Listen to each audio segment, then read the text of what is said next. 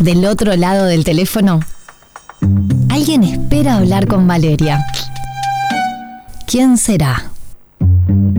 Contacto telefónico en Después de todo. Llegó el viernes y por qué no darte la opción para que tengas algo lindo para ver este fin de semana. En este caso, domingo, 18.30 horas en la sala 2 del Teatro Estela de Italia.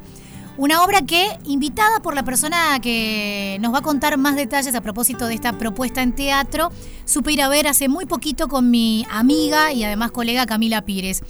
La trama va por una actriz y un actor que están ensayando una obra de teatro y ahí el personaje y los actores se mezclan un poco, pero quiero que ella nos cuente más y por eso le damos la bienvenida a Fernanda Muslera. ¿Cómo estás?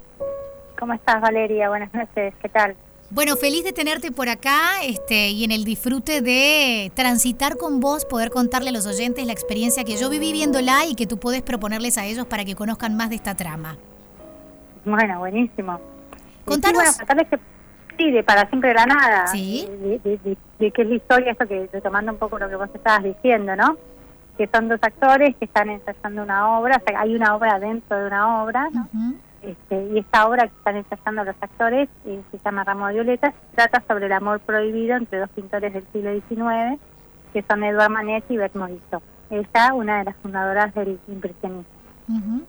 Hay de todo, hay de todo, porque aprendes un poco, porque son personajes reales, este, haces un repaso de historia, haces una propuesta que incluso la puesta en escena te lleva a recorrer un poco el arte y, el clima que se genera desde la iluminación, desde el pianista tocando en vivo y desde la escenografía en ese espacio que es tan íntimo también de la sala 2 te hacen transitar un poco de historia, pero también te hacen jugar un poco, y antes de meternos ya en, en, estos actores dentro de la actuación, con el morbo, porque vos sabés que a mí me pasó muchas veces, años atrás, cuando empezaba a ver teatro, de que decía, che, eh, ¿Cuántas veces puede llegar a pasar que, les toque y les mueva de verdad al actor y a la actriz los personajes que están interpretando? Y ese juego también está.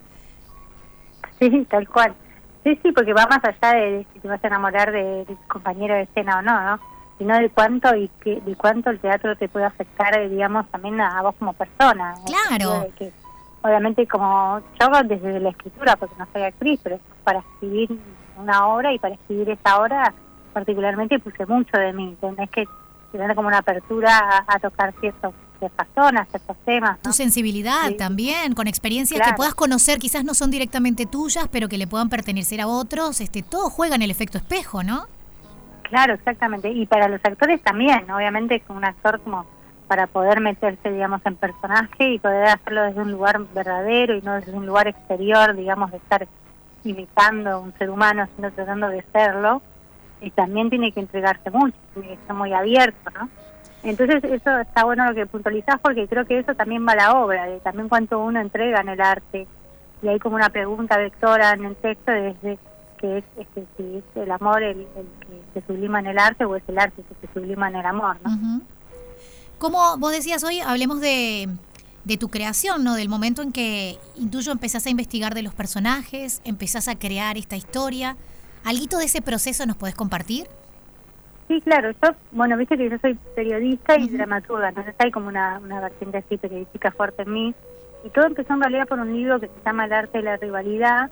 Es un libro que en realidad hablaba en uno de los capítulos del de, eh, vínculo entre Manet y Degas.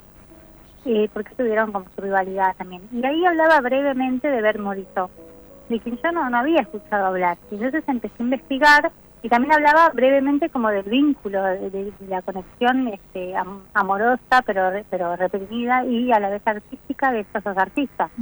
Porque Manet la pintó eh, 11 veces y, e hizo 12 cuadros acerca de su vínculo, digamos, ¿no? Y en esos cuadros uno puede ver cómo él sublimaba lo que sentía por ella, ¿no? Eh, y entonces empecé a investigar sobre eso y bueno, llegué como las biografías de, los, de esos pintores, a un libro este, que es una compilación de cartas de ella. Y bueno, me empecé a apasionar y, por, esta historia que, como digo, en, la obra no puedo creer que Hollywood me la haya agarrado, digamos, haciendo una película sobre ella. Este, mm, eh, hay, hay, hay un poco de todo, ¿no? Porque mm, no, no voy a spoilear, voy a tener ciertos recaudos para no hacer eso, Pero ya contándoles a las personas que trata de basado en esa historia, en esa investigación que haces de estos personajes, y cuando hablaste de la obra dentro de la obra, y yo también tiraba los personajes un poco mezclados con lo que sentían los actores realmente en lo cotidiano, también se, se, habla de la vinculación entre los seres humanos, se habla de la fidelidad, ¿por qué no?, del amor y la pasión, eh, se toca indirectamente historias de amantes o de posibles amantes. Es un recorrido por esta pareja, pero que siempre está acompañado con la música en vivo. Y allí como enganchás y decidís, bueno, quiero que haya un pianista en escena y que sea también un pilar en esta historia, un hilo conductor con la música. Sí, eso siempre estuvo, ¿sabes? Desde el principio, desde la dramaturgia. Porque de hecho yo, esta hora para escribirle me ponía la música que después termina sonando en la ah, obra. Y me ponía una especie de loop como para meterme en ambiente. Eh, y de hecho hay como una selección musical donde mayormente es, es música de Chopin, de Tati, de Tchaikovsky pero después también hay dos piezas musicales compuestas por Agustín Teixeira, que, que una es la que está sonando, ¿no? Y que, que son muy bellas. Y, y, entonces la música es como parte, como es como la partitura de ese sentimiento también. Y te guía también, ¿no? Te va acompañando y guiando. Sí, tal cual. Y, creo que te mete en el ambiente, en la atmósfera, este, porque la, la obra es, es un drama romántico con tintes eróticos, entonces creo que te mete en, en esta cosa también del amor imposible o de, de lo que no pudo ser, de los trenes que dejamos pasar, ¿no? Como ese, en ese, ese tipo de, sensación, pero también te mete también un poco en esa cosa este, más, más sensual, digamos, ¿no? Sin duda. y creo que armoniza bien entre las dos épocas.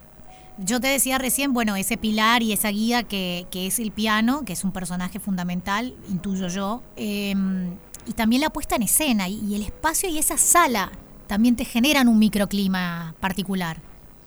Sí, eso yo también siempre supe que quería una sala chica, ¿no? Porque porque es una obra de dos actores que trata de la conexión que, se hace dos personas, ¿no? Y entonces lo que yo quería es que la gente vivenciara eso como nada, como ahí, a centímetros, ¿no? Que pudiera empatizar con eso y que lo pudiera trasladar a sus propias experiencias. Porque en realidad se trata de eso, de lo que significa también enamorarse, ¿no? y, y, y, cuando por distintos motivos no podés concretar ese amor, o por ahí después lo concretaste, pero hubo una época en la que no sabías si, iba a ser posible o no. Y en todas esas sensaciones que también que, se generan, y todo el mundo sintió eso alguna vez en su vida, ¿no? Entonces eh, necesitaba que fuera como un espacio reducido para que también este, los sentimientos y las sensaciones este, se magnificaran y no se limitaran, ¿no?